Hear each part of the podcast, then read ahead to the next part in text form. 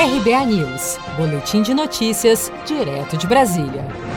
O ministro Cássio Nunes Marques, que recentemente tomou posse no Supremo Tribunal Federal por indicação do presidente Bolsonaro, afirmou nesta quarta-feira, ao proferir o seu voto em um processo da corte, que o crime de injúria racial não é imprescritível, pois não pode ser comparado ao racismo. Acompanhe. É que no crime de injúria racial, o bem jurídico protegido é a honra subjetiva e a conduta ofensiva se dirige à lesão dela. Já nos crimes de racismo, o bem jurídico penal tutelado é a dignidade da pessoa humana, que deve ser protegida independente de raça, cor, etnia, religião ou procedência nacional. Não vejo, portanto, como equipará-los, em que pese seja gravíssima a conduta da injúria real. Ademais, acrescento outro relevante ponto ao debate em questão. É imprescindível que se observe a separação dos poderes e as regras de competência legislativa, postulados básicos para o bom e regular funcionamento das instituições da República.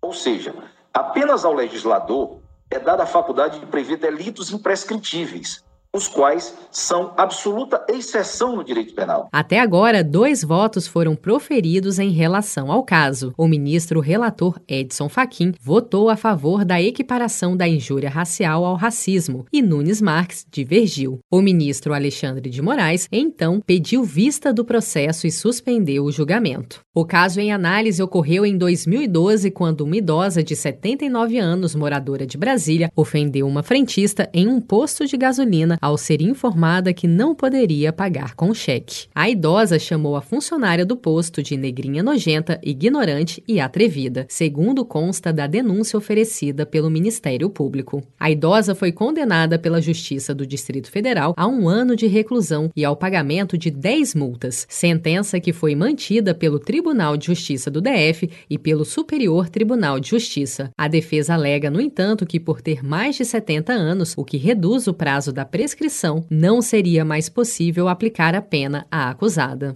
Seja para conquistar sonhos ou estar seguro em caso de imprevistos, conte com a poupança do Sicredi. A gente trabalha para cuidar de você, da sua família e proteger as suas conquistas. Se puder, comece a poupar hoje mesmo. Procure a agência Sicredi mais próxima e abra sua poupança. Sicredi, gente que coopera cresce.